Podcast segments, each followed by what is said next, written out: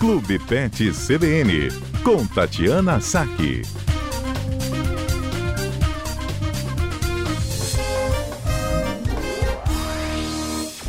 Tatiana Saque, médica veterinária, nossa comentarista aqui às quartas-feiras. Boa tarde, doutora Tatiana. Boa tarde, Mário. Boa tarde, ouvinte da CBN. Tudo bem? Tudo bem. Essa semana tivemos, tivemos o, o dia para lembrar a importância de adoção de animais, não foi? É, na verdade, ontem, dia 4 de outubro, né, é comemorado o Dia Mundial dos Animais, desde 1930, em homenagem a São Francisco de Assis, né, que era o, o santo protetor dos, dos animais, do, dos humildes, tem uma história muito ligada à, à, natureza, ele é o patrono da ecologia também, né, e isso desde 1930, é, o dia, é, o, é comemorado o dia, Nacional, o dia Mundial dos Animais. E também, desde o ano de 2000, é, se colocou a data como o Dia Nacional de adotar um animal, de adotar um animal de estimação. Hum. Aí, é uma, aí é uma, é uma, é uma ação é, brasileira, né, de nível nacional, não é o Dia Mundial, mas relacionada à adoção de animais de estimação. Quais são os cuidados, doutora, para quem quer adotar um, um animal assim? Quais são os principais erros que a senhora costuma observar? Ah, desculpa, é, falhou um pouco a ligação. Eu vou repetir, não tem problema. O que, que a senhora observa de mais errado que acontece assim para quem quer adotar um cão? Os principais erros assim que as pessoas às vezes se iludem ou se enganam? Ah, assim, Mário, eu acho que a gente tem que a gente tem que procurar sempre é, as ONGs de referência, né? Existem muitas entidades que trabalham com animal de estimação, assim, que trabalham com, com a questão de, de, de né, de, de defesa animal, de proteção animal, e recolhem os animais das ruas, é, que fazem um trabalho sério, né? Então, assim, a gente tem que a gente tem que tentar pegar uma referência. Hoje em dia tem algumas associações aí que, que trabalham de maneira é, bem importante na Grande Vitória, no Espírito Santo, né? Mas assim, é, eu acho que você tem que ver, você tem que entender qual tipo de animal que você está procurando, né? Muitas vezes as pessoas criam uma expectativa muito grande em relação a ter um animal de estimação, é, mas acabam não considerando pontos importantes né? Assim, como o tempo de vida que um animal que um animal vive, é, o quanto que esse animal vai impactar no orçamento, né? Porque ele gera uma despesa que vai entrar no orçamento da família, o tempo que você vai ter disponível ali para é, para oferecer para esse animal, né? Porque cada animal ele demanda um pouco mais ou um pouco menos de tempo, né? Muitas vezes os cães precisam de um horário de passeio, de um horário de brincadeira, né? Não adianta a gente querer adotar um animal e, tipo, sair de casa às seis da manhã e voltar para casa às 10 horas da noite e deixar o bichinho o tempo todo sozinho. Então, uhum. Então, são coisas que a gente tem que considerar na hora que a gente adota um animal. Né? Mas, assim, adotar um animal, é... o sonho seria que fosse a primeira escolha de todo mundo, né? Porque, infelizmente, a conta nunca fecha né? Você, é, você adota um animal e para cada animal que você adota aparecem ali mais 5, 8, 10 animais na fila de adoção, né? Animais que ou foram abandonados ou foram recolhidos das ruas. É, e isso em especial porque a gente não tem uma política é, de controle populacional, né? Assim, eficaz na maioria dos municípios, das cidades é, do Brasil como um todo. É, e, a gente tem muito dono de animal irresponsável, né? Que, que permite que o animal tenha acesso livre à rua. Então você tem um animal que come bem, dorme bem, é, ele está bem tratado, mas ele tem acesso à rua, então ele sai, ele cruza com uma cadela na rua, ou a cadela cruza de uma forma indesejada, depois a pessoa pega e larga esses filhotes é, porque não tem como cuidar, não conseguiu doar. Então tem uma série de questões aí que deveriam fazer a gente priorizar a adoção de um animal quando a gente decide ter um, ter um animal de estimação. Entendi. E quem quer adotar, assim, é, escolhe raça, doutora, ou, ou vai pelo bichinho que está mais carente ali, tem aquele olhazinho tão desejoso de um lar? Olha, eu, assim, é, eu acho que a gente não pode criar muita expectativa na hora da adoção, né? A grande maioria dos animais que tem para adoção são animais sem raça, são os, os vira-latas, né? Os SRDs, sem raça definida. a grandíssima maioria são, são animais sem raça. Eventualmente, você vai poder encontrar um animal de raça que por algum motivo foi abandonado ou fugiu e foi encontrado na rua, né, e não, não encontrou seu dono de volta, mas a grande maioria acaba sendo um animal sem raça. O que às vezes pode esbarrar um pouco na questão da adoção é, é o porte, né? Porque nem sempre a gente consegue encontrar um vira-lata ali, um, um, cão sem raça é, de porte pequeno, né? Um cachorro ali de 2, 3, 4 quilos que caberia num, né, que poderia viver num apartamento, tudo. A gente imagina assim, os vira-latas eles pesam ali em média 10 a 15 quilos, né, até 18 quilos, dependendo do, do porte do vira-lata. É, isso para os cães. Né? Para os gatos, acaba não fazendo diferença. O padrão é, de tamanho do felino, ele acaba sendo muito parecido. Né? O gato pesa ali em torno de 4 quilos, 5 quilos. Então não faz muita diferença. E o predomínio geral no Brasil dos gatos são realmente os gatos vira-latas, né? O pelo curto brasileiro que a gente fala. Doutora, é... tem que adotar só o filhotinho? Ou se adotar o cão já adulto, ele não vai pegar tanto amor, assim, igual a gente acha que o cão filhotinho vai pegar pela família? É, então, Mário, isso é uma coisa que eu gosto de falar bastante sobre esse assunto. Assim, eu acho que as pessoas têm que desmistificar essa questão da adoção do animal adulto, né, do, do, do, cão ou do gato já adulto.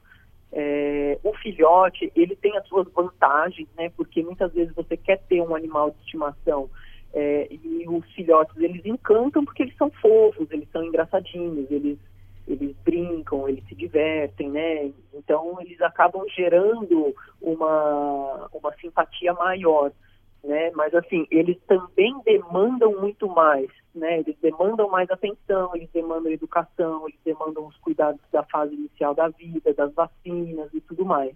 Então as despesas também são maiores, tem, tem essas questões né, que envolvem o filhote. E às vezes as pessoas acham que adotar um animal adulto vai dar problema, né? Ah, o cachorro não vai se adaptar, o animal não vai se adaptar à casa, não vai gostar das pessoas. E o que a gente vê, na verdade, é que o animal adulto, né, ele você acaba sendo muito mais fácil de você é, de você entender como ele funciona, porque ele já é, o cão, já é um animal pronto, né? Então você já sabe como se ele é muito agitado, você já sabe o tamanho dele, você já sabe é, se ele fica bem com, com pessoas mais velhas ou com criança, é, se ele vai muitas vezes o cão adulto ele já é acostumado a não fazer as necessidades dentro de casa, então ele só vai fazer fora de casa. Ele é um animal que, que, que pode ficar sozinho, muito provavelmente por um período maior do que um filhote. Então tem muitas vantagens de se adotar um animal adulto. Né? É, a gente perde assim essa, essa fase inicial da popurice do filhote, né? mas acaba sendo muito mais prático assim em termos de adaptação. É, você já conhecer, uh, você já conhece tudo, você conhece a personalidade, você conhece a índole, o porte e tudo mais. Então acho que tem muitas vantagens em se adotar um animal adulto. Perfeito. Algo mais, doutora? Mais alguma orientação? Já que ontem foi o dia da adoção, ontem também foi dia de São Francisco de Assis, nós tanto falamos aqui no CBN Cotidiano. Ah, então, eu acho interessante, assim, é, como foi dia de São Francisco, tem muitas igrejas católicas que fazem a bênção dos animais, né? Então, as pessoas podem procurar saber se nas igrejas próximas das, suas, das suas casas aí, se vai ter algum, algum tipo de, de, de missa, de cerimônia para os animais de estimação, né? Hoje uma amiga minha falou que passou no, ali próximo de Itapuã e tinha uma fila enorme de animais para para para passar na fila ali e receber uma bênção, né? Então, isso é, é, é, bem bacana. Eu acho que, que, que é legal. E ela falou, olha, tinha gato na caixinha de transporte, tinha cachorro, tinha calopsita, tinha tudo quanto é tipo de bicho.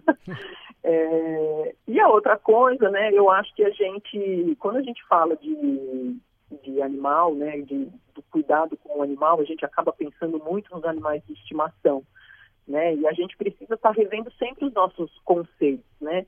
A gente a gente quer resolver a situação ali dos cães e dos gatos abandonados e, e promover a adoção, né? É, proteger contra os maus tratos é muito importante também. A gente pode falar um pouco sobre maus tratos no programa é, seguinte. É, Mas assim, tem outras coisas, né, que a gente tem que combater. A gente tem que combater o tráfico de animais silvestres, que acontece assim no nível estratosférico no Brasil. É, se você quer ter um animal silvestre, comprar um animal só de uma fonte confiável, com licenciamento do IBAMA. É, a gente tem que prestar atenção nas condições de trabalho dos animais que dos cavalos de tração que muitas vezes trabalham nas ruas, né, nas, nas rodovias a gente às vezes vê, principalmente no interior. É, o bem-estar na, na, na, criação e no abate dos animais que a gente consome, da carne que a gente consome, né? Hoje, hoje se fala muito de, de bem-estar animal na produção, é, os ovos caipiras, por exemplo, comprar os ovos das galinhas caipiras que vivem uma vida livre, uma vida mais adequada para a situação delas. Então tem várias questões ali, uh, não, não participar de apresentações de circo que tem animal é, enjaulado para fazer apresentação, né? Então tem uma série de questões aí que a gente tem que estar tá atento, é, que também ajudam na proteção animal. Perfeito. E hoje, não sei se você sabe, é dia das aves, dos pássaros. Uhum. Não, não sabia não. E nós aqui estamos é, perguntando para os ouvintes se eles descobrem o canto de cada passarinho. E o pessoal está acertando. Ah, sim. É, ó, já tivemos curió, coleiro, sanhaço, sabiá, trinca-ferro. E todo mundo acertando. Sim. E participação maciça, para você ver como o pessoal se encanta com os animais. Tanta gente mandando mensagem no WhatsApp, doutora. É, existe, existe inclusive é, encontros é, de pessoas que vão e entram na natureza, na mata, para identificar pássaros, para ver o canto dos pássaros. É, atrai muitas pessoas, entendeu?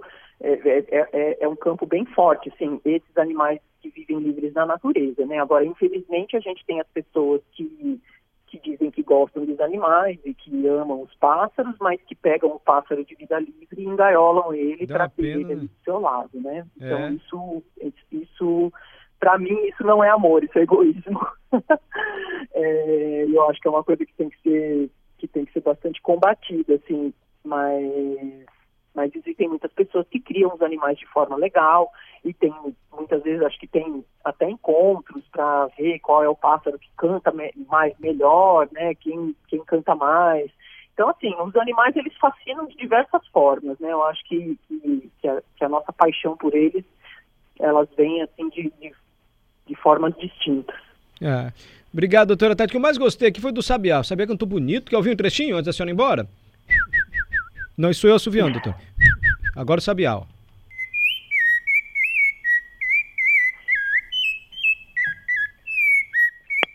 É... Gostou, doutor? Eu gostei. Aqui no bairro onde eu moro tem muitos, muitos pássaros diferentes. Assim, tem, tem, tem uma tem uma, uma fauna bem interessante assim aqui na, na, na região. E sabiá tem bastante. Vira e mexe tem um sabiá no meu quintal ciscando aqui. Ah, mas não canta bonito igual o nosso, não, canta? Não, não. E, e, olha só, é, aproveitando, não sei se a senhora sabe isso, mas eu tenho reparado que o pardal sumiu. Eu não vejo mais pardal na rua, mas vejo, mas vejo muito é, canários, canários voltaram. O que, que houve com o pardal, a senhora sabe? Não faço a menor ideia, mas realmente, assim, é, a gente quase não vê, a gente quase não vê pardal aqui no Espírito Santo. Eu, como não, sou de muito. São Paulo, então, muito, é, em São Paulo tem, é, em São Paulo tem muito pardal. É, mas eu, eu achei interessante, porque quando eu vim morar no Espírito Santo, percebi que aqui já tinha muito canário. Assim, aqui no meu, aqui onde eu tô tem muito, muito canário mesmo. Às vezes também eles vêm em bando, assim, no, no ciscar no meu, na minha grama aqui, eles aparecem de vez em quando. Tem uma quantidade bem grande. Pardal eu, eu, praticamente não vejo. Dizem que pardal é de Portugal também. Isso a senhora sabe se ele veio de Portugal para cá e tal? não. Doutora, obrigado. Não, é, Desculpa. não é a minha praia. Tá certo. Obrigado, doutora Tati. Até a próxima quarta-feira. Obrigado, até a próxima quarta.